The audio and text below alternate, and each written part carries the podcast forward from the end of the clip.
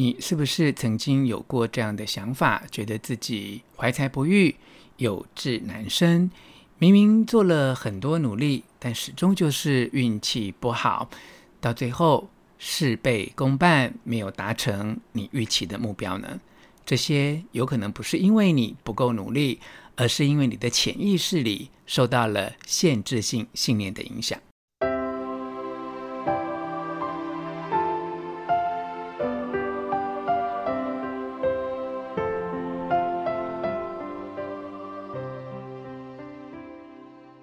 Hello，我是吴若权。最近出版的新书，其实你不是你以为的自己。许多读者阅读完之后，回馈许多正向的意见，告诉我这本书帮助了他更了解自己过去的限制，并且发现原来自己比当初所想象的自己更加的强大，也更加的勇敢。没错，这本书其实你不是你以为的自己。就是要帮助大家解除限制性信念，学会无条件的爱自己。在日常生活当中，有许多行为或想法的蛛丝马迹，可以看出我们深深被限制性的信念所影响。以下有七个特质，让我分享给你。你一边听，可以一边打勾，看看七个项目当中，你被说中了几项。这几项就是影响你最大的限制性信念。第一，你是不是常常觉得自己明明已经很努力了，但最后却没有达成自己想要的成功标准？或是常常会觉得自己事倍功半，而觉得有一点气馁，甚至有一点怀疑自己呢？第二个项目。很多事情你根本还没有开始去计划，却已经感受到会受到阻碍。这件事情还没有开始去执行，但你却整个心里会觉得它的推展并不是很顺利。你很容易想到很多让这件事情没有办法成功的原因。每一件事情，事实上都有它的机会点，也有它的阻碍。通常我们在正常的状况之下去构想计划，应该是既想到机会点，也可以想到威胁性。想到这件事情，我们所具备的优点，也可能会看到缺点。但如果每一次你想一些新的计划，你想到的就是阻碍，那你可能就是会受到限制性信念的影响。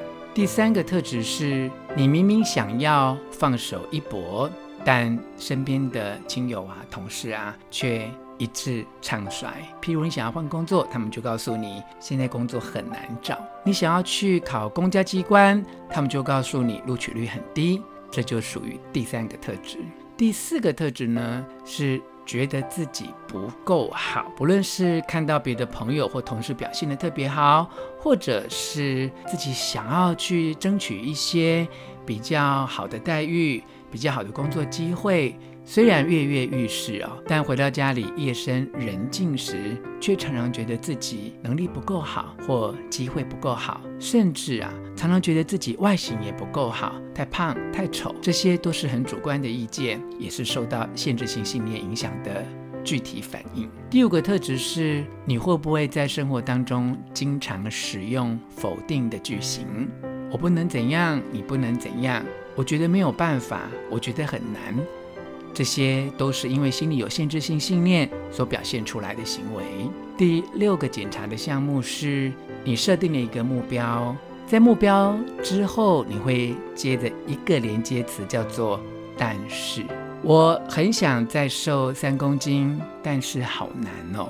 我想要来考一个专业证照，但觉得要花很多时间哦。我想要跟我的主管反映，我现在的工作有点负担过重了。但是我想他不会理我的，诸如此类的句型都是限制性信念的具体表现。第七个特质是你明明是一个有梦想的人，但经过了很多的挫折，你变得不太敢想。当有人问起你的梦想，你突然之间不知道该怎么告诉对方。如果以上七个项目有一到三项，甚至三项以上都被说中了，那么表示你已经开始觉察到限制性信念对你的影响。